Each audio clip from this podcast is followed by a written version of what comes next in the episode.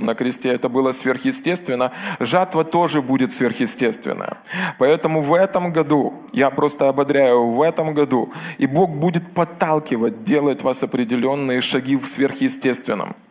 Много сверхъестественных вещей будет происходить в этом году. В сфере здоровья, в сфере исцеления, в сфере обеспечения, в сфере вашего служения или каких-то других вещей. Это год особенных сверхъестественных вещей.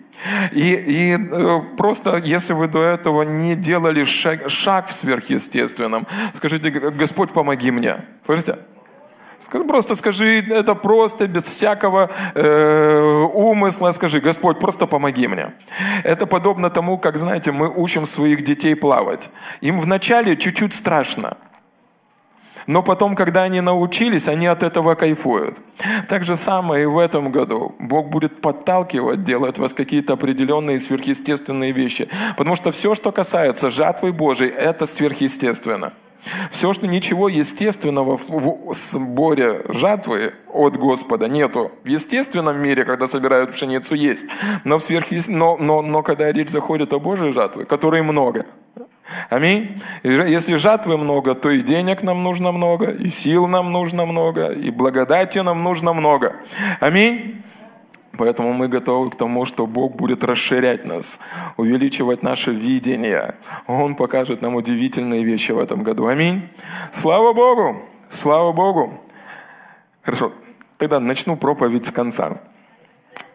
Раз уж так все хорошо, вы улыбаетесь, я вам сразу твердую пищу дам, а то потом, кто его знает. Ладно. Вот важно просто, чтобы вы сегодня ухватились и взялись за это. Хорошо? Мы участники, участники того, о чем говорит от нас Библия, участники, и наблюдатели того, что происходит в мире. Не наоборот. Потому что иногда такое впечатление у верующих людей создается. Приходишь на собрание, как Писание говорит, мы играли вам на свирели, пели вам песни. Ты посмотри, это не концерт. Когда мы проповедуем Слово, мы открываем истину – то есть это то, где мы живем. Это не 95-й квартал, он в следующем там где-то здании. Нет, нет, это не кино. Я не Брюс Виллис, это не крепкий орешек. Мы с вами делимся истиной Божией. Истиной Божией. Мы с вами участники того, о чем говорит о нас Библия. И всего лишь наблюдатели того, что происходит в мире – Поэтому не примеряйте на себя костюм, который пошит для этого мира. Я, ну, если бы это не было м- небезопасно, я бы этого не говорил. В Луки написано так, что в последнее время, когда будут происходить все эти ну, плохие вещи, люди будут издыхать или умирать от ожидания бедствий. То есть все, что ожидает этот мир, это, ну, это истина, это правда. Он потихонечку, система этого мира, она разрушается. Но то, чего боится этот мир, там написано так, страхом их не бойтесь. Не примеряйте на себя судьбу этого мира. Этого мира. Мы с вами участники того, о чем говорит Писание – ну что такое впечатление, знаете, было более время, более, ну, так нормально, мы проповедовали об исцелении, процветании. Пришел коронавирус, пандемия, сразу проповедуем о страданиях. Нет. Воля Божья не поменялась. Она такая же благая, угодная, совершенная для нас с вами. У него есть планы для нас во благо, не во зло. Путь праведника все светлее и светлее. Благословение в его доме, благословение на его, на его э, голове, благословение в его семье, в его семье. То есть, ну, Бог не поменялся. Его планы о нас не поменялись. Какие это планы? Эти планы сокрыты в Божьем Слове. Поэтому Писание говорит так, познайте истину, и истина сделает вас свободными. И мы должны с вами знать эту истину, чтобы не участвовать в страданиях, которые принадлежат этому миру. Этот костюм на вас не подходит, ребята, не подходит. Был такой служитель в прошлом э, столетии, в 20, ну, брат Кеннет Хейген старший. И Бог, когда он только начинал служение, сказал ему, что беспокойство – это грех. И он трени- натренировал себя в этом, он вырос в этом. И он вырос до такой степени, что в книжке описывает, однажды его жена сказала, «Кеннет!» Когда что-то происходит у них в семье, там какие-то или дети заболели, или еще что-то такое. «Кеннет, у меня такое впечатление, что даже если мы будем умирать, Ты тогда переживать не будешь. Он говорит, ну, делать что-то буду, переживать точно не буду. Впоследствии Бог доверил ему строительство большого здания для церкви. Это огромное здание, большое здание. И это не было из-за того, что у него было много денег. Это было, потому что Бог поручил ему это сделать. И деньги, они приходили, ну, частично. И люди, которые служили вместе с ним, спрашивают, пастор, почему, ну, как вы не переживаете? У вас ведь нету этих денег, а ответственность на, на большое количество денег, много-много миллионов долларов нужно, чтобы построить такое здание. Он отвечал, Бог начал это, Бог и закончит. Если, если вдруг это не получится, я буду радоваться, потому что мне не нравится то, что я делаю, я вернусь к любимому делу, буду проповедовать Слово Божье. То есть, когда мы смотрим, когда мы смотрим на эти примеры, как будто бы человек не от этого мира. Конечно, не от этого. Писание так говорит. Он от этого мира. Он живет на основании того, о чем говорит, э, то, что говорит Слово Божье о нем. И он всего лишь наблюдатель того, тех перипетий, или сложностей, или проблем, коронавируса, пандемии, локдауна, кризиса, рецессии, давления, экономического спада. Мы всего лишь наблюдатели этого. Потому что мы не от этой системы и не от этого царства. Другой пример в Писании есть, в Евангелиях есть, если помните, мы часто проповедуем из этого места, когда э, ученики, они переправляются с одной стороны на другую. И шторм началась, буря, смертельная угроза. Откуда мы это знаем? Потому что они не на шутку взволновались. И это не были салаги. Это были опытные моряки. Если они уж начали переживать, они реально понимали, что они могут раньше времени. И они начали... А Иисус в это время спит в лодке. Представляете? Смертельная угроза. Шторм. Темно. Ночь. Не было тогда электричества. Луна, если и была, может, ее и не было видно там. Стресс капитальный. Давление огромное снаружи. А Иисус спит. Знаете, что говорит Писание, когда мы смотрим на этот образ? Что мы во Христе. Вы не в лодке. Слышите? Вы во Христе. Вы не в лодке, не в шторме, не в давлении. Вы во Христе. Во Христе, во Христе Иисусе. Поэтому если Он спит, подражайте Ему, как чадо возлюбленное. Ну, я имею в виду, не спите, но будьте в покое от Господа. Теперь, согласно Библии, нам важно увидеть, слышите? Нам важно увидеть вначале себя во Христе – Скажи, Господь, помоги мне увидеть. Я не могу это озвучить, вы должны это увидеть. Господь, помоги мне увидеть. Аминь. И увидеть себя во Христе, а потом увидеть себя во Христе посреди этих обстоятельств.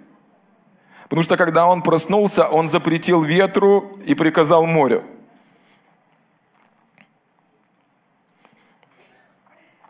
Кто тут ветру запрещает? Кто тут нам наговорил такой холод? Я думаю, это природа, природа сама решила. Посмотрела, локдаун, что буду улицы отапливать, правильно? Пускай будут. Ладно. Но, но, слышите? Это один из самых важнейших принципов в Писании. Увидеть себя во Христе, а потом увидеть себя во Христе посреди обстоятельств. Это очень важно. Почему? Потому что то, что происходит, вы не были предназначены Богом, вы были рождены свыше и не были предназначены Богом таким образом, чтобы обстоятельства вас побеждали. Но вы были рождены свыше, стали светом этому миру и солью для этой земли, для того, чтобы вы влияли на обстоятельства. Поэтому, когда мы идем в 2021 год, в год Великой Жатвы, не, ну, не он влияет на нас, это не астрология – не астрологический прогноз. Не он влияет на нас, а мы влияем на него. Поэтому мы идем в этот год и собираем жатву и великий урожай для Господа. Аминь. Смотрите, как об этом э, говорит Писание. Иоанна 17 глава. Это то, о чем мы с вами говорили. Мы с вами участники того, что сказано в Библии, всего лишь наблюдатели того, что происходит в этом мире. Иисус молится о нас и говорит, «Отец, молю, чтобы ты не взял их от мира, но чтобы ты сохранил их от зла». Аминь. Они не от мира. Не от мира ты. И я вместе с тобой. Как и я не от мира, говорит Иисус. Ты не от мира, так же само, как Иисус не от мира. Освети их истинную Твоею, Слово Твое есть истина. И мы говорили об истине Слова Божьего в прошлый раз. Если вы пропустили, обязательно переслушать. Но, но вот на чем я хотел сделать акцент. Ты не от этого мира, так же само, как Иисус не от этого мира. То есть такой же самый, как Иисус. А какой был Иисус? Он был рожден от Бога через Деву Марию.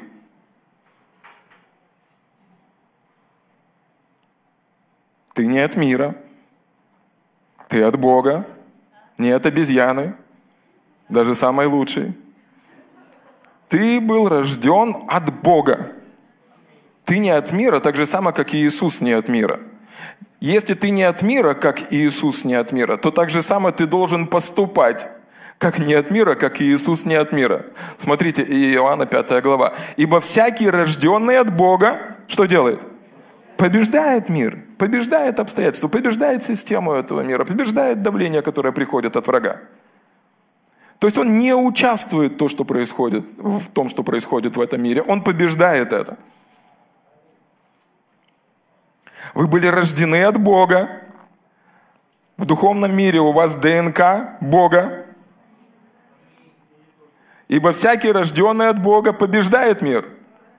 И сия есть победа, победившая мир. Кто побеждает мир, как не тот, кто я? Кто побеждает мир? Кто побеждает мир? Кто побеждает мир? Я! Потому что я рожден от Бога. Я не участвую в том, что происходит в этом мире. И да, я согласен, экономическая рецессия, и там ну, какие-то вещи экономические происходят, или люди умирают от тех и тех вещей. Но я не, ну, я не участвую в этом. Я участвую в этом. Я могу смотреть над тем, что происходит вокруг, но я в этом не участвую. Я участвую в Божьих обетованиях, поэтому вам важно знать Слово Божье, для того, чтобы истина рассказала вам, где, ну, где Божий путь, где не Божий путь.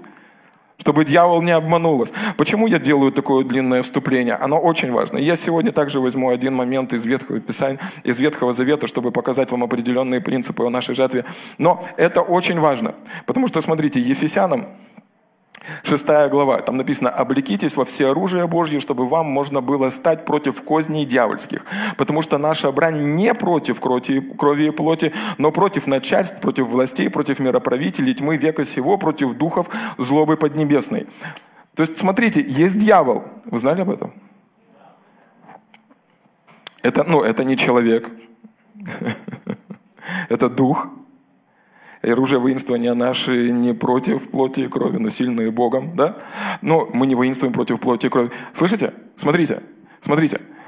В атмосфере этого мира, в атмосфере этого мира есть бесы, по-русски черти, которые заняты 24 часа в сутки, чтобы создавать давление на ваше мышление, на то, как вы думаете – до того момента, чтобы ни одной библейской мысли не осталось в вашей голове. Они создают давление, подкидывают мысли, чтобы вы перестали думать на основании Писания. Другими словами, библейским языком это давление называется угнетение. Кто-то переживал когда-нибудь угнетение дьявола? Это угнетающие мысли – угнетающие мысли, которые не говорят ничего хорошего о нас с вами. Они не скажут, что у вас все будет, бесы не скажут, что у вас все будет хорошо. Они скажут, что у вас все будет плохо, помрешь. И если вы разрешите этим мыслям вариться в вашем котелке, это приведет к смерти. Писание это говорит римлянам. В послании к римлянам 8 глава там написано так, что помышления духовные суд жить, помышления плотские суд смерть.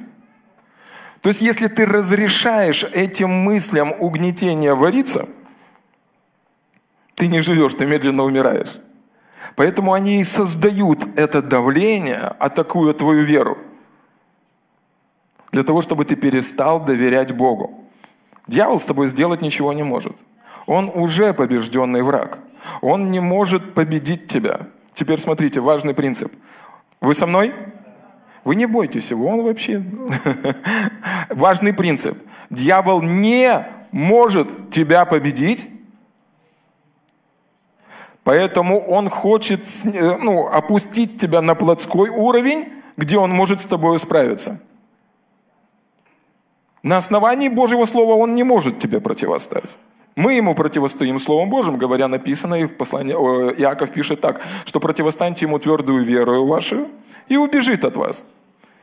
То есть Божий план не ты бежишь от дьявола, а он от тебя. Аминь.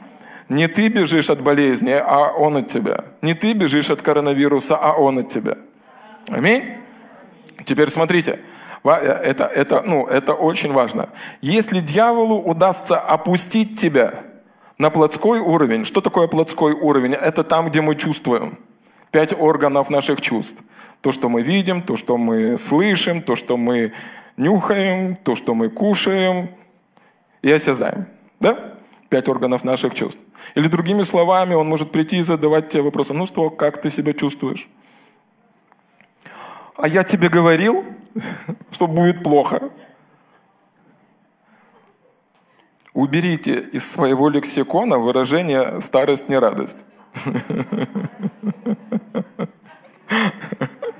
Говорите, старость – огромная радость. А я тебе говорил, что плохо будет. Эти угнетающие мысли основаны на том, что вы чувствуете. Чувствуешь хорошо? Плохо. А я тебе говорил. Говорил. Все, ложись на одра болезни. Вот тебе новая песня. Піду втоплюся у річці глибокій. Будуть шукати довго не знайдут. Всем на зло. Нет. Мы не участвуем в этом. Мы противостоим этим мыслям. Послание к филиппийцам 4 главе написано так о том, что достославно, о том, что добродетель, о том, что похвала, о том помышляйте. Поэтому мы должны это знать. Ну, за, ну, мы участники того, о чем говорит от нас Писание. И всего лишь соглядатаи того, что происходит в этом мире. Слышите? Аминь. Слава Богу! Слава Богу! Слава Богу! Для того, чтобы дьяволу победить вас, он должен опустить вас на уровень чувств. Там, где вы чувствуете, там, где вы видите, там, где вы можете это пощупать. Но если вы находитесь на уровне духа, то есть вы стоите на слове, он не может вас победить. Не может. Давление создать может, но победить не может. Аминь. Слава Богу! Слава Богу! Слава Богу, мы искуплены, помазаны Богом, оправданы, искуплены от болезни, от нищеты и от всякого проклятия, которое существует в этом мире. Мы не прокляты, мы благословлены. Благословлены. И благословенные люди улыбаются. Аминь. Слава Богу! Слава Богу! Улыбайтесь, мне так будет легче проповедовать. Аллилуйя! Слава Богу! Слава Богу! Слава Богу. Хорошо, и сегодня я хотел бы взять э, одно место из э, книги Иова. И книга Иова, если ну, в Библии, возможно, она не самая первая, но хронологически самая первая. Она описывает время, еще до потопное время. Оно было написано раньше Бытия. Бытие написал Моисей, но книга Иова была написана и описана намного раньше до того, что написал Моисей. Да? И удивительная книга, радикальная, если вы вникнете в эту книгу, там также есть пророчество об Иисусе Христе. Христе. Все Писание, Ветхий Завет, он говорит об Иисусе Христе. Я хотел бы взять сегодня из 22 главы. Слышите? 22 главы книги Иова. Я когда-то уже проповедовал эту проповедь. Она называлась «Сблизься же с Ним». Да? Но э, немножко в другом контексте сегодня показать хотел вам это местописание. И в 22 главе э, Иова в 21 стихе. Смотрите, все, все о чем напи- говорится в этой главе, вся четвертая глава, это говорит Елиафаз. Это один из друзей Иова. У него было три друга, и вот этот мужик наговорил четыре главы. Представляете? Ну, походу лидер там был или предводитель. Ну, короче, серьезный какой-то. И он говорил, говорил, четыре главы наговорил. Но в 42 главе, знаете, что о нем сказано? О друзьях Иова. Господь говорит, возго, ну, возгорелся гнев мой, потому что вы говорили не так верно, как говорил обо мне э, мой э, раб, раб Иов. Да? То есть, ну, когда мы смотрим на то, что говорит Елиафас, нам нужно э, ну, быть аккуратными. И не все брать, все, что он говорил. Но в этих принципах, которые указаны здесь, в этих местах, местописаниях, есть очень яркие картины. И он на самом деле использовал эти местописания для того, чтобы сказать Иову, что он, ну, тебе нужно обратиться к Господу, вернуться к Господу. Хотя Бог сказал, Бог сказал об Иове, что он праведник. И когда-то для меня давно открылось это, знаете, вот Римлянам 14 глава. Если вы помните, там написано так, в Римлянам 14 главы написано о том, что Царствие Божие есть не, пить, ну, не пища да, и не питье, но мир, праведность и радость во Святом Духе. И следующий стих там написано, кто сим служит Господу, тот угоден Богу и достоин похвалы от людей. То есть, другими словами, здесь э, ну, Илиафас, он э, использует местописание для того, чтобы прибить Иова. Хотя местописания классные. И, ну, раз уж мы говорим об истине, смотрите, Писание говорит и ободряет нас, чтобы мы, ну, доктринально, ну, идеальных проповедников нету. Понимаете? Доктринально идеальных проповедников нету. И Писание говорит, чтобы мы не исследовали доктрину, Писание говорит, чтобы мы исследовали какого духа. И там написано, что ну, Царство Божие, его можно ну, попробовать, понюхать, почувствовать. Мир, праведность и радость во Святом Духе. Да? И, и когда ты понимаешь, что ты служишь в правильном духе, люди будут ну, испытывать мир, праведность и радость во Святом Духе. С другой стороны, противовес этому может быть мир. Это что? Беспокойство, праведность, осуждение, вместо радости печаль. Когда такой дух стоит за посланием, нам нужно быть осторожным с этим. Но когда мы берем э, вот эти э, места, когда мы берем четвертую главу, когда говорит Елиафас, мы можем аккуратно, но взять верные принципы, важные принципы из Писания. Аминь. Слава Богу! Слава Богу! Слава Богу!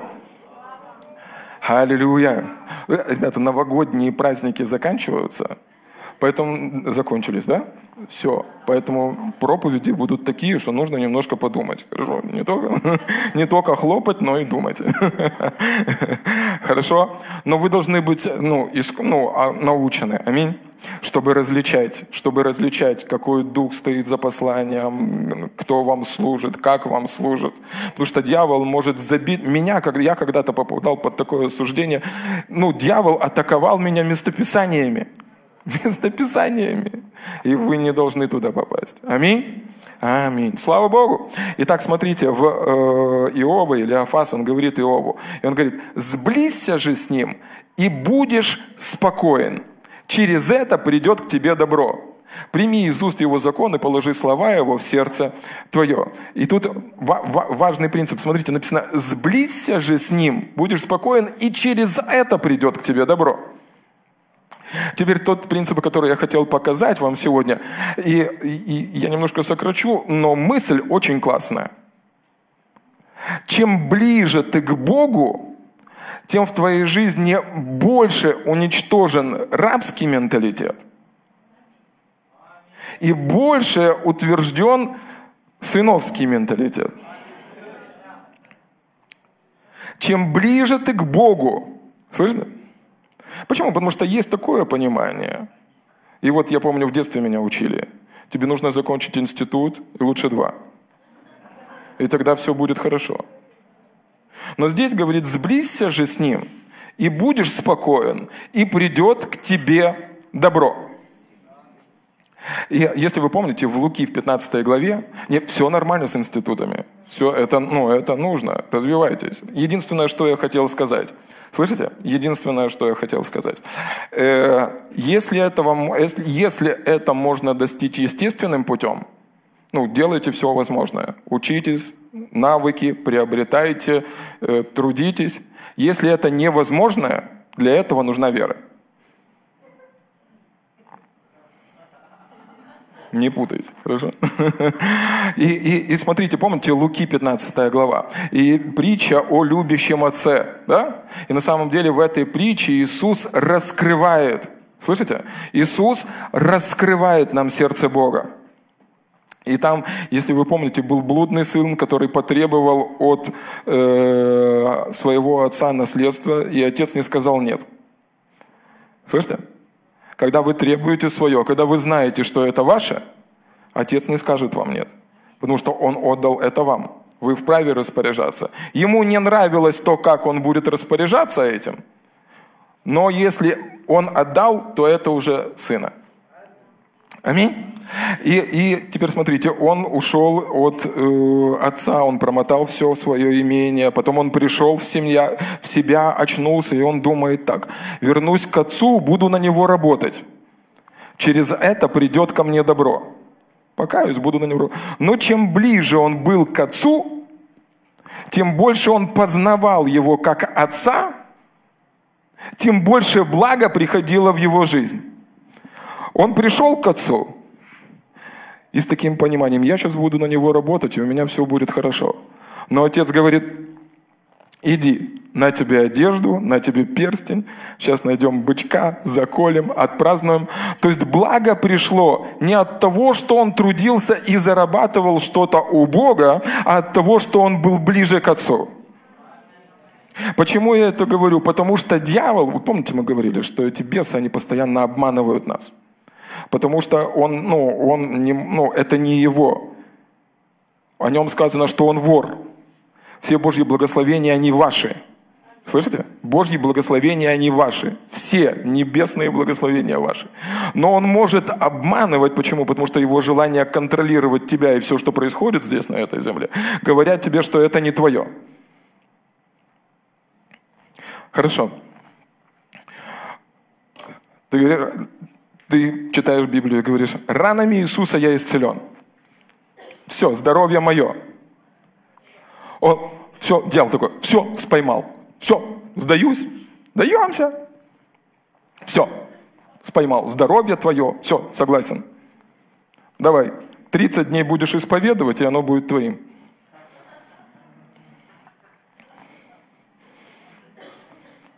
Так, ну, я же тоже ободряю вас исповедовать, я не дьявол. Но вы, вы уловили, в чем суть?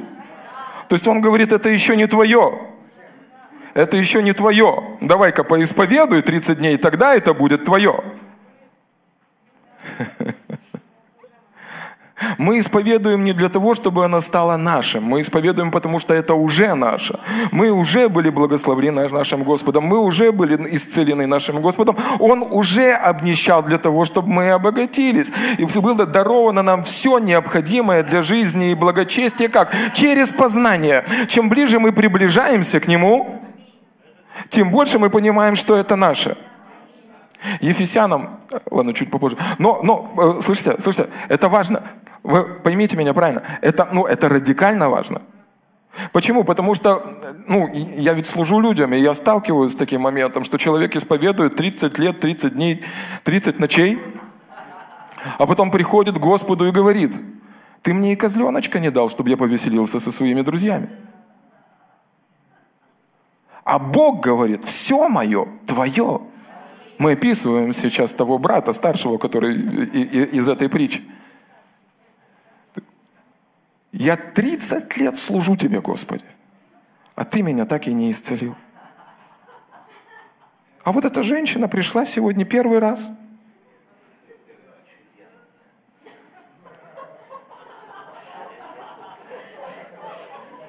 И где ж тут справедливость?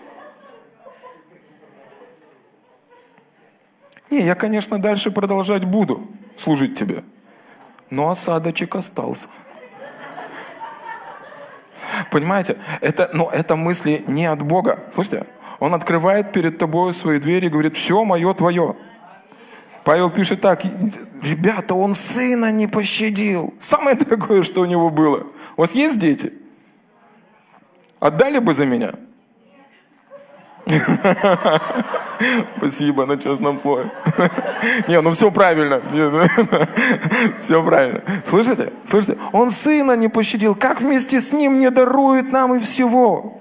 То есть, чем ближе мы к Богу, тем менталитет рабства и зарабатывания чего-то у Бога разрушается.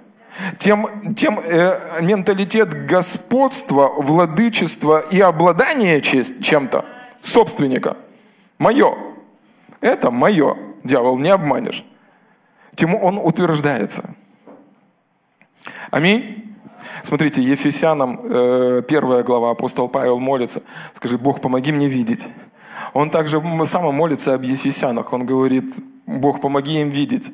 И он говорит, непрестанно благодарю за вас, Бога, вспоминая о вас в молитвах моих, чтобы Бог Господа нашего Иисуса Христа, Отец славы, дал вам духа премудрости и откровения к познанию Его, и просветил очи сердца вашего, дабы вы познали, в чем состоит надежда призвания Его, и какое богатство славного наследия Его для меня.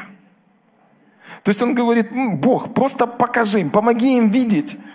Помоги им видеть. Скажи, Бог, помоги мне видеть. То наследство, которое принадлежит мне. Как этот блудный сын, слышите? Или как тот старший брат. Им нужно было увидеть, что у них есть благодатное наследство. Знаете, что такое наследство? Это имущество, добро, которое принадлежит вам на основании ваших родственных связей. Не то, которое вы заработали, а на основании ваших родственных связей. Ну, родились вы в такой семье. Привыкайте.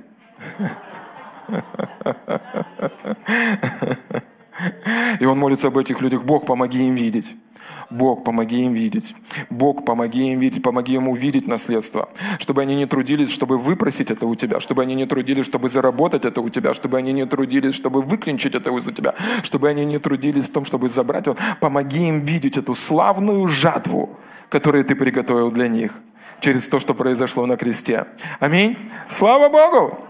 Слава Богу, Бог, помоги мне видеть, помоги мне не проспать жатву в этом году, помоги мне не пройти мимо, помоги мне не заснуть во время великого сбора урожая.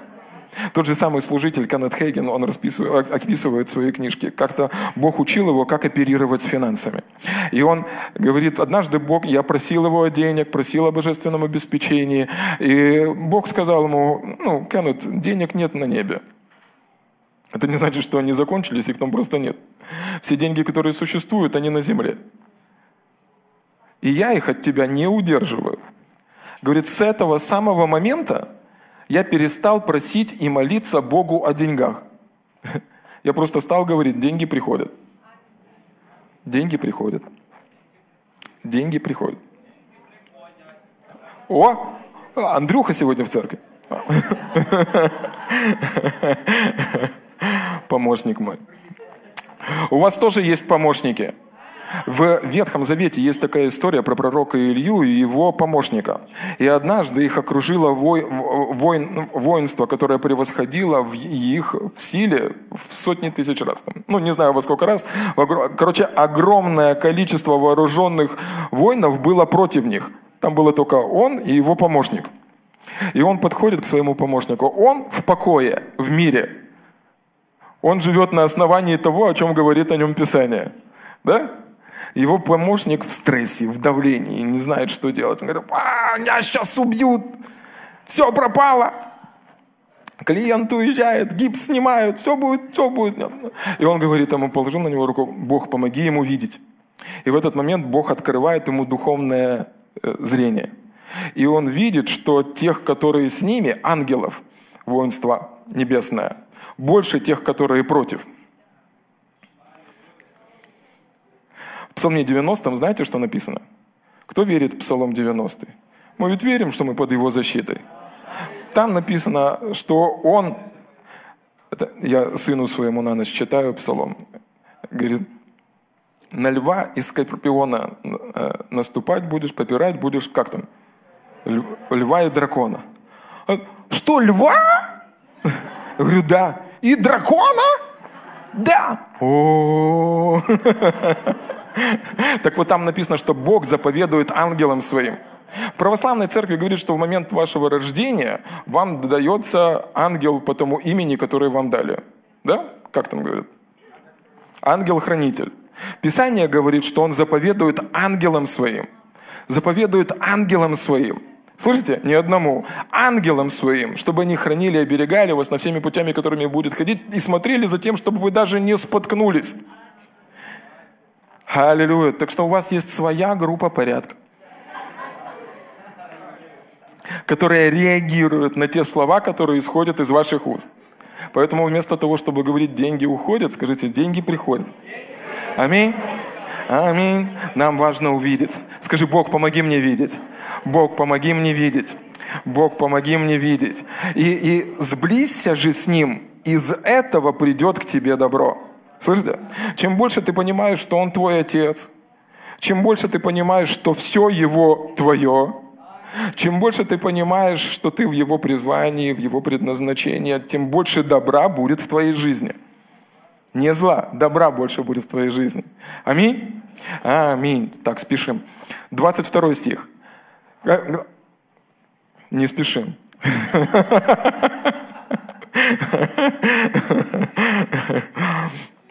Я просто посмотрел, 25 минут осталось. Может, второе служение сделаем?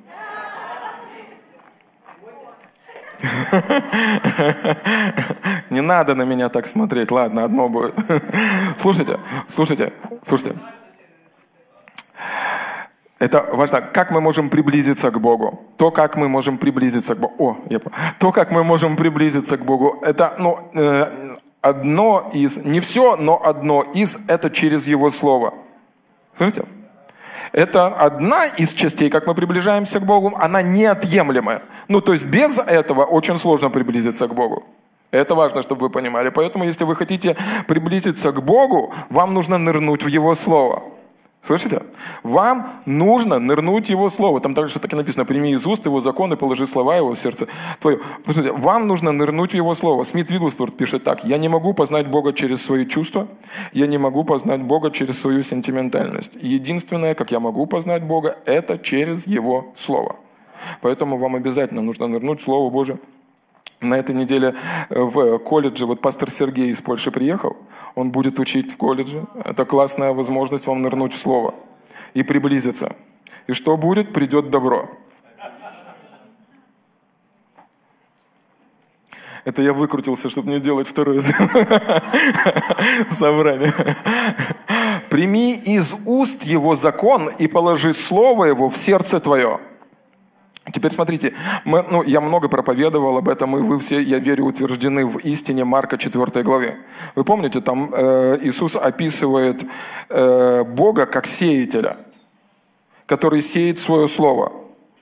И он описывает Бога как земледельца, да, который посылает слово, и слово оно прорастает и дает плод, такой, такой, такой.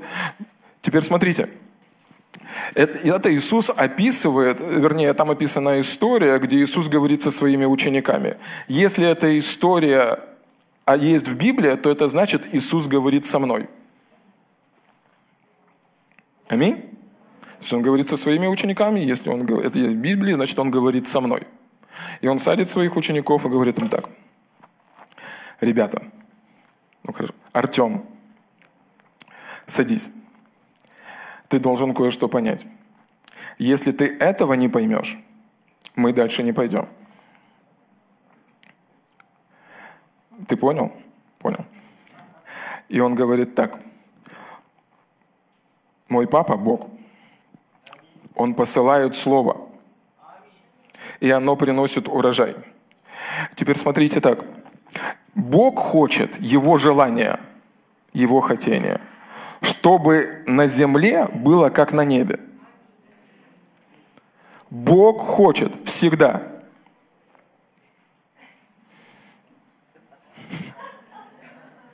Бог хочет, Веня, иди садись.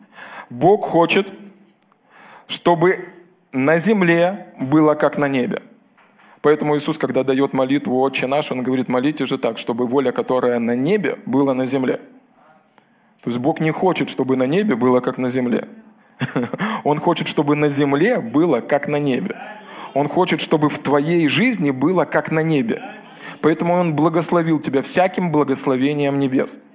Теперь смотрите, с этим всем желанием Он посылает семя в твое сердце. прими из уст закон, положи его в твое сердце. Да? Он посылает семя в твое сердце. Он сеет семя, чтобы вырос Эдем. Помните, в Эдеме, в раю. Не в раю, а в Эдемском саду. Там было все, как хочет Бог. Все, как хочет Бог. Так же самое. Бог, Он посылает семя Слова Божьего в твою жизнь, чтобы ты мог его провозгласить, высвободить, чтобы оно выросло в твоем сердце, ты имел веру в этом слове, для того, чтобы это семя создало небо на земле в твоей жизни. Он как сеятель, который хочет видеть урожай. Урожай в чем заключается? Небо на земле. Он посылает семя в твое сердце, чтобы в твоей жизни было как на небе.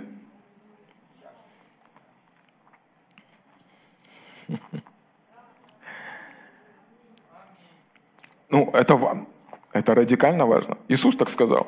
Он подходит и говорит, ребята, если вы этого не поймете, дальше мы не двинемся.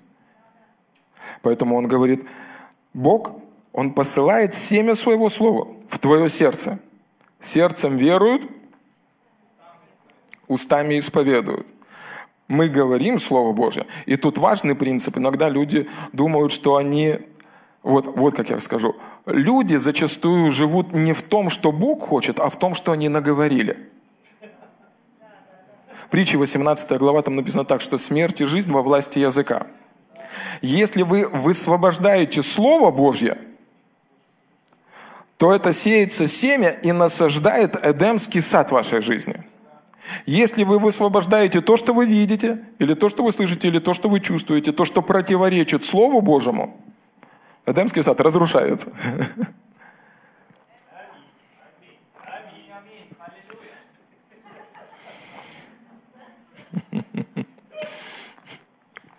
Это благая весть. Петр пишет, не цитирует Ветхий Завет. И я думаю, что если эта истина есть и в Ветхом, и Новом Завете, это радикальная истина. Слышите? Он цитирует слова из Ветхого Завета и говорит, если вы хотите видеть добрые дни, и счастливую жизнь, удерживая язык свой от лукавых слов. Да? То есть, другими словами, даже если этот год плохой, вы можете все исправить тем, что исходит из ваших уст. И впоследствии мы будем об этом говорить. Но то, что исходит из ваших уст, один из знаменательных таких факторов, который влияет на сбор вашего урожая. И, и, или другими словами, тем, что мы говорим, мы собираем урожай. Семя пришло, оно выросло в нашем сердце, но устами мы как бы собираем тот урожай, который Бог приготовил или заплатил для нас, сделал для нас на кресте, да? Посеял для нас, ну я не знаю, высвободил за нас. Аминь? Бог хочет, чтобы твоя жизнь была как Эдемский сад. Радостный, счастливый, никакого напряжения, обеспечен, благословлен – он посылает свое слово. И Иисус сравнивает это с семечком, которое, падая в землю, приносит урожай. Он посылает слово, он посылает это семечко, чтобы в твоей жизни вырос Эдемский сад. Аминь. Слава Богу! Положи, прими из уст его закон на этой неделе, будь в колледже, прими из уст его закон и положи его в свое сердце – И, и, и вот здесь вот это из-за того, что я, ну, я просто считаю, что это очень важно, поэтому я не, не обойду это. Я хотел вырезать, не вырежу. Никакой цензуры. И в Деянии второй главе это один из способов, как Бог говорит к нам. И это очень важно. И я верю, что в этом году это будет умножаться. Деяние 2 глава 17 стих, там написано, «И будет в последние дни, говорит Господь, и залью от Духа Моего на всякую плоть». Мы живем с вами в последнее время, и Дух Божий сегодня здесь, Он в нас, Он на нас. И будут пророчествовать сыны ваши и дочери ваши, и юноши ваши будут видеть видения, и старцы ваши сновидениями вразумляться будут. Один из способов, как Бог посылает семя или говорит что-то в наше сердце, это ну, мы начинаем видеть что что-то. Скажи, Бог, помоги мне видеть. Бог, помоги мне. Вы начинаете видеть что-то. Бог показывает вам что-то, потому что Он хочет, чтобы это было в вашей жизни. Вы начинаете это озвучивать. Вдруг в определенный момент, когда приходит откровение, вы начинаете видеть, что вы оправданы. Вы еще не чувствуете это, но вы уже начинаете это говорить. И это Эдем начинает расти в вашей жизни. Вдруг в определенный момент вы увидели себя в красивой машине. Бог хочет, чтобы вы ехали в этой машине. Это подобно тому, как мы хотим, чтобы наши дети пользовались самым лучшим. Если Бог вложил вам это желание, послушайте. Неужели вы думаете, а может это Бог дал вам Его желание ваше сердце? Вы начинаете это говорить. Помните, как мы участвуем в урожае? На основании родственных связей. Помоги нам увидеть наследие. Да? То есть не нас, мы не зарабатываем это у Бога. Да? Он не попросил нас платить за это, Он попросил нас в это верить. Я знаю одного проповедника, который покупил, купил себе несколько самолетов таким образом. Мы верим в это. Мы верим в это. И так, оправдавшись верою, мы стоим в этой благодати. Да? Аминь? Бо это как подобно языку Святого Духа. Слышите? И зальет Духа моего. А так подобно, как Он будет показывать определенные вещи в вашей жизни. И когда вы видите это внутри, ну, ну снаружи вы видите что-то плохое, внутри вы видите что-то хорошее. Теперь тут главное не перепутать. Там плохо, там хорошо. Мы исповедуем то, что хорошо. Аминь. И Бог дал власть в наших устах, чтобы мы могли видеть то, что мы говорим, а не говорили то, что мы видим. Так время бежит. Слава Богу! Аллилуйя! И о, дальше. И дальше смотрите. Ой, что сейчас будет? Ладно. 22 глава, 23 стих. «Если ты обратишься к Вседержителю, то вновь устроишься, удалишь беззаконие от шатра твоего и будешь вменять в прах блестящий металл и в камни потоков золото афирское. И будет Вседержитель твоим золотом и блестящим серебром у тебя». Слава Богу! Слава Богу! Теперь смотрите. Это важно.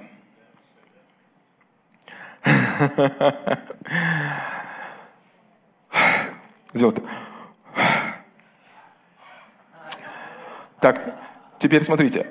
Если мозги спорят,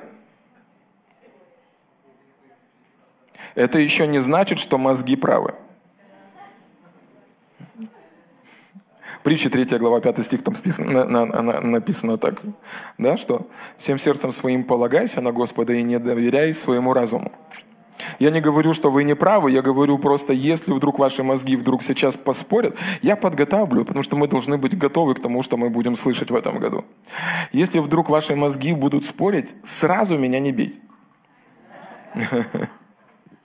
Но просто подумайте, дайте себе шанс подумать над этим. Хорошо? Теперь смотрите, то, в, в, мир, в котором мы с вами живем, система этого мира, она была устроена дьяволом. Весь мир возле. Писание говорит так. Речь идет не просто о мире, там вот слоники, люди там, или еще что-то. Система этого мира. Вавилонская система этого мира, она была придумана дьяволом для того, чтобы контролировать людей. Кто помнит, что такое рабство или крепостное право?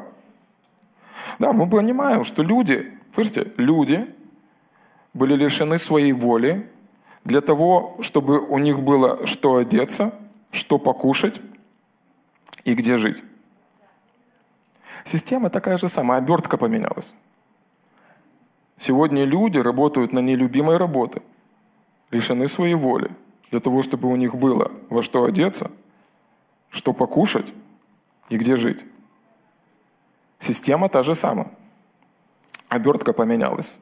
Другим языком. Теперь Иисус говорит, вы не можете служить и Господу, и Мамоне. Я как-то говорю, Бог, я не Александр Македонский я могу делать одно дело. Мужчина, мы все, правильно? Одно дело за один раз. Дай мне благодать, не переживать ни о чем, но делать то, к чему ты меня призвал. Теперь смотрите, Галатам, первая глава. Благодать вам и мир от Господа нашего Иисуса Христа, который отдал себя за грехи наши, чтобы избавить нас, скажи со мной, избавить, от настоящего лукавого века по воле Бога Отца нашего. То есть, другими словами, здесь апостол Павел пишет Галатам, говорит, вы были избавлены от системы этого мира. Искуплены, переведены из царства тьмы в царство света. Вы некогда были подчинены мамоне, но Бог избавил вас из этого – и сегодня вы дети Божьи. Бог сегодня говорит каждому из нас, все мое, твое. Теперь с работой все нормально, нужно трудиться. И работать нужно, и учиться нужно, все классно. Я лишь говорю о том, чтобы вы не воспринимали свою работу как средство вашего обеспечения, а как задание от Господа. Слышите? Все, что вы не делаете, делайте как ибо награду получите. Если вы делаете то, что вы делаете из-за денег,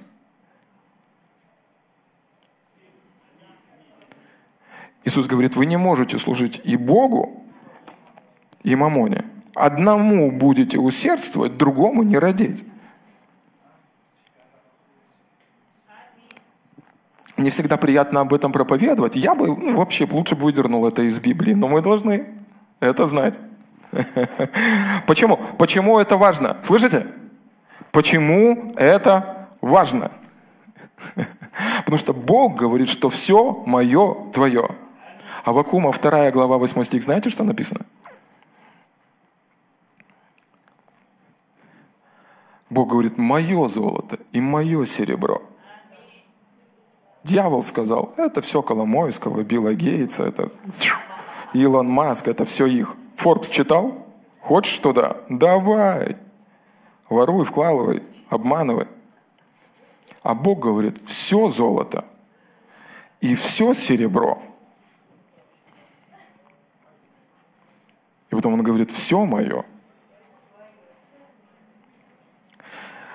Теперь, знаете, такое святое негодование. Вот обычно, когда вот, вот пастор вот этот Билл Винстон – я вот из того, что он проповедует, половину не понимаю. Но внутри святое негодование. Это ж мое! Теперь, вы представляете себе? Ладно. Притчи 13 глава. Добрый оставляет наследство и внукам, а богатство грешника сберегается.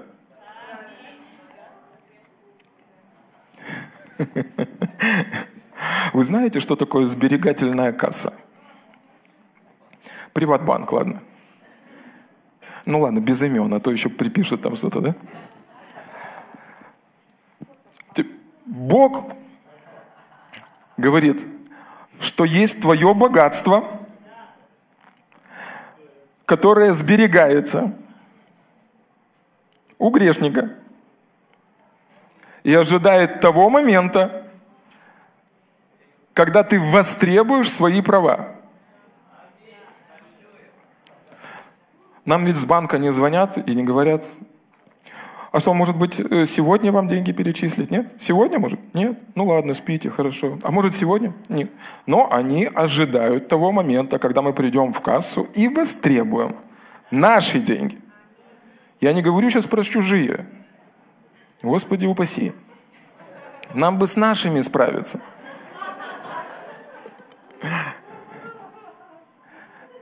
Теперь смотрите, смотрите. У вас уже поднялось святое негодование? Теперь смотрите. Дьявол, скотыняка, пользуется твоими деньгами. На твоей машине ездит. Пешком вон Оля ходит. Все чувствую, сегодня будет очень серьезный урон врага. Встание врага. Слышите? Поэтому, когда мы говорим, когда мы исповедуем, мы говорим, что деньги приходят, мы не говорим к чужому, не нашему.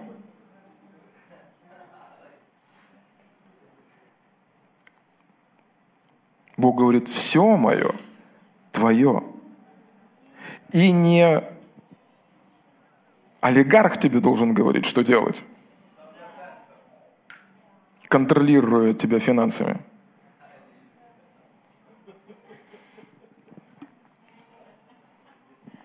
Вы меня еще любите? Скажите, я хороший, да? Но мы еще будем об этом говорить, потому что это удивительный год. Но, слышите? Вы со мной? Поэтому в Марк 11 главе, в 23 стихе Бог говорит так, будет ему, что не скажет. Поэтому тебе важно говорить. Тебе ну, важно не просто смотреть, как деньги приходят кому-то. У тебя есть твое. Помните Ефесянам 1 глава 16, 16 стиха? Чтобы ты начал видеть. Скажи, Бог, помоги мне видеть. Просто попроси Его увидеть твое наследство. Слышишь? Твое. Не наше общее, твое. Бог, что принадлежит мне по праву? Этот блудный сын пришел к отцу и говорит, Бог, где мое? Где мое? И когда ты увидишь, когда ты увидишь, ну, это не театр, ты должен это увидеть. И не кинотеатр, тебе нужно это увидеть. У тебя есть группа порядка, которая тебе принесет. Помнишь? Их много. Их больше, чем тех, которые против тебя. Аминь. Слава Богу. Слава Богу. Все, 4 минуты. Иова дальше, смотрите. О, и сейчас все. Иова, 22 глава и дальше. «И будет вседержитель твоим золотом, и блестящим серебром у тебя. Ибо тогда будешь радоваться, о Вседержителе, и поднимешь к Богу лицо твое». У-ху! И там написано так, ибо тогда. А, мы церковь, которая умеет радоваться. А, нас так просто не пройдешь. Молодцы. Смотрите, ибо, и, и, и, ибо тогда будешь радоваться. А тогда это когда?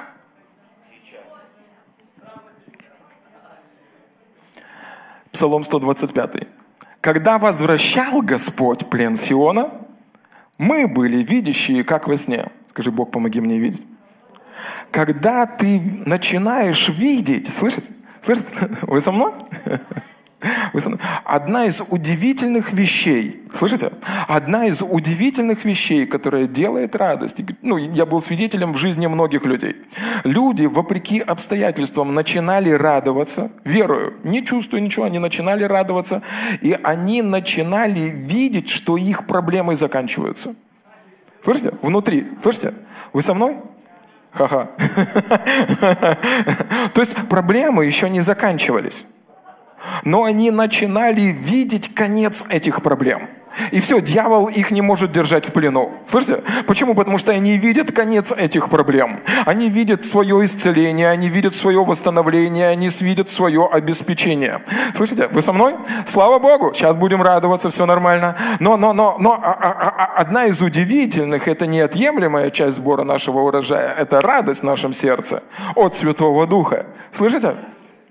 Когда вы начинаете радоваться, одна из удивительных вещей, что происходит внутри вашего сердца, посреди страданий, посреди проблем, посреди давления. А Вакум пишет так в третьей главе. Даже если не расцвела смоковница, даже если маслина не дала плода, даже если умер весь скот, но и тогда я буду радоваться о Господе Боге спасения моего. Он сделает ноги мои, как олени, и на высоты мои возведет меня. Одна из причин, из причин, почему важно радоваться, как пишет Иаков, во время давления, во время искушения, ты начинаешь видеть конец этих проблем. И дьявол уже не может тебя сковать. Уже не все плохо. Ты начинаешь видеть внутри своего сердца, что все плохо заканчивается. Ты начинаешь видеть, вначале это как во сне – Вначале это как во сне, но сном это не закончилось. Тогда уста наши были полны веселья, языки наши пения, тогда между народами говорили, «Великое сотворил нам Господь». Твои мечты, слышите, это сезон, этот удивительный год, сезон, когда будет воскреш... Бог будет воскрешать твои мечты. Возможно, ты их закопал, спрятал под подушку, спрятал под кроватью, слил в интернет, что бы ты с ними ни сделал – Бог – это тот Бог, который хочет сделать твою жизнь как во сне. Неотъемлемой частью этого радость. И радость вопреки, а не потому. Аминь? Аминь, аминь. И радость напрямую связана с уборкой урожая. Поэтому в этом году мы будем много радоваться. Аминь. Много радоваться. Много радоваться. Поэтому сегодня, если ты проходишь какие-то испытания, если вы смотрите нас онлайн, и вы переживаете какое-то давление, послушай, тебе нужно сделать этот шаг веры, акт веры.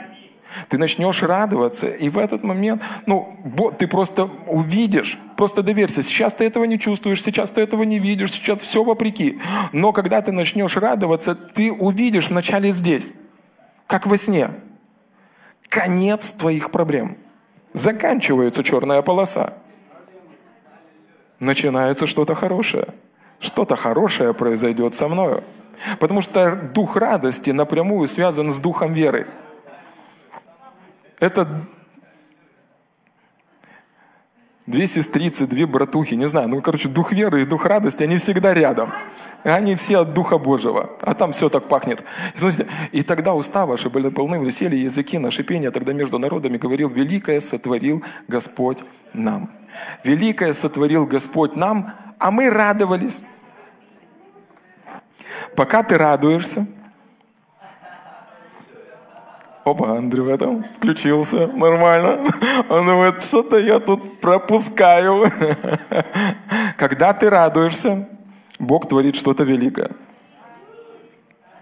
Когда ты радуешься, мы начинаем видеть, что сотворил Господь. Да? Не там, но здесь. И начинаем радоваться. И когда мы начинаем радоваться, то великое, что мы видим внутри своего сердца, начинают видеть другие народы в нашей жизни.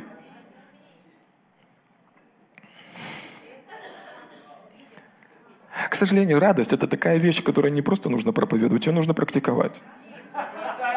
Это как черная икра. Если ты не попробуешь, я тебе не расскажу, как она вкусная. Конечно же, вкусная. И сейчас мы будем радоваться. И последнее местописание. Да, пора. Пятый стих.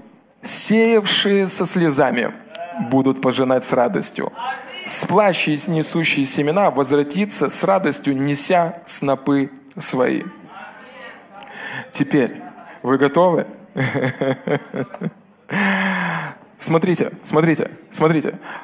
Се, сеявший со слезами – и я согласен, есть такие моменты в нашей жизни, когда хочется плакать. И если ты забудешь о Господе, такое будет каждый твой день. И есть давление, есть вызовы, есть различные вещи, которые атакуют нас. Я не хочу сказать, что их нету. Я лишь хочу сказать, что благодати всегда больше – чтобы победить все ваши давления и вызовы и справиться с вашими слезами. Слышите? Поэтому каждое утро, когда ты просыпаешься, скажи себе, благодати моей Божьей достаточно для этого дня. Чтобы дьявол не придумал, благодати все равно больше. Но, но, если в момент, когда ты плачешь, и у тебя текут слезы, слышит? И ты спрашиваешь Бога, Бог, Бог, я думал, что все будет хорошо, а тут рак – я думал, что ты мне поможешь, а все отвернулись от меня. Я думал, что ты исцелишь меня, но ничего не происходит. Я думал, что ты позаботишься и выведешь меня вперед, но я не вижу этого. Сеявший во время слез. Я думал, ты дашь мне денег. Сеявший под давлением. Слышите? Се сеющий под давлением, продолжающий сеять под давлением. Продолжающий сеять под давлением будет пожинать с радостью. И вот что я вам пророчествую в этом году. Бог возьмет каждую вашу слезу для того, чтобы полить ваше семя. Ни одна слеза не будет мимо. Бог использует это, чтобы полить твое семя. И в этом году ты будешь пожинать с радостью. Я не говорю, что не бывает черных полос в жизни. Я не говорю о том, что не приходит давление врага. Я не говорю о том, что не приходит. Иисус говорит, в мире будете иметь скорбь. Но дальше Он говорит, мужайтесь, я победил этот мир. Если ты продолжишь сеять, даже когда по твоим щекам текут слезы, если ты продолжишь исповедовать Слово Божье, если ты продолжишь стоять на обетовании Слова Божьего и продолжишь открывать свои уста и свою руку для того, чтобы сеять семя Слова Божьего, в этом году, послушай, ты будешь делая добро, да не унываем, ибо в свое время пожнем, ты будешь. И вот почему дьявол не может сдержать тебя. Знаешь почему? Потому что он уже не властен над тобою. Потому что ты же уже не сфокусирован на своем семени, ты сфокусирован на урожае. Ты уже видишь свет в конце тоннеля. Ты радуешься, ты это еще не чувствуешь, ты это не переживаешь. Это об этом еще не говорит твой счет, это не видно по твоему кошельку, но ты уже, уже знаешь, что урожай или жатва движется в твоем направлении. И если ты продолжишь сеять, когда текут слезы, Бог использует каждую твою слезу для того, чтобы полить твое семя. И в этом году, скажи, в этом году, в этом году я соберу весь урожай от Господа. Весь урожай от Господа. Я тот человек, который сблизился с Ним и принял Слово и положил его в свое сердце. И сегодня я радуюсь о моем Вседержителе. И даже если слезы на моих щеках, каждая слеза будет поливать то семя, которое сегодня сеется в моей жизни. И я буду переживать не то, что дьявол хочет. Я буду переживать не то, что люди сказали. Я буду жить и переживать не в том, что сказал обо мне какой-то враг. Я буду пожинать и собирать жатву с того Божьего семени, времени, который Бог вложил в мое сердце. И в этом году, это год великой жатвы, я соберу все. Скажи со мной все, что Бог хочет видеть в моей жизни. Аминь. Слава Богу! И для кого-то, для кого-то это будет годом великого спада, для кого-то годом великих разочарований. Это для дьявола. Но для тебя это будет время неба на земле. Слышите? Для тебя это будет временем неба на земле. Для тебя будет временем неба на земле. Потому что Слово Божье – это нетленное семя, над которым не властна система этого мира – гниение этого мира, все, что происходит от дьявола, не может победить Слово Божье. Продолжай, не сдавайся. Стой, сей. Я знаю тяжело. Я тоже плачу.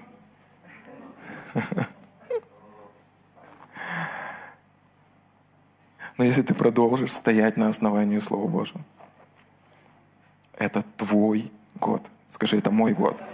Это мой год не только первый ряд соберет урожай, я соберу урожай. Я соберу урожай. Я соберу урожай.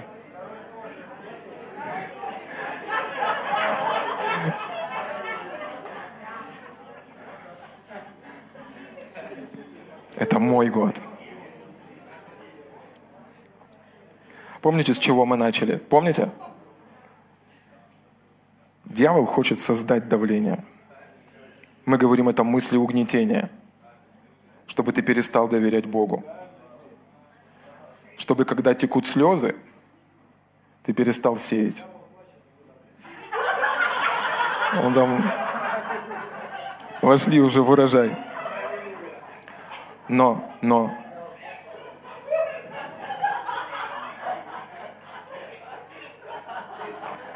но не с тобой все будет плохо в этом году не с тобой.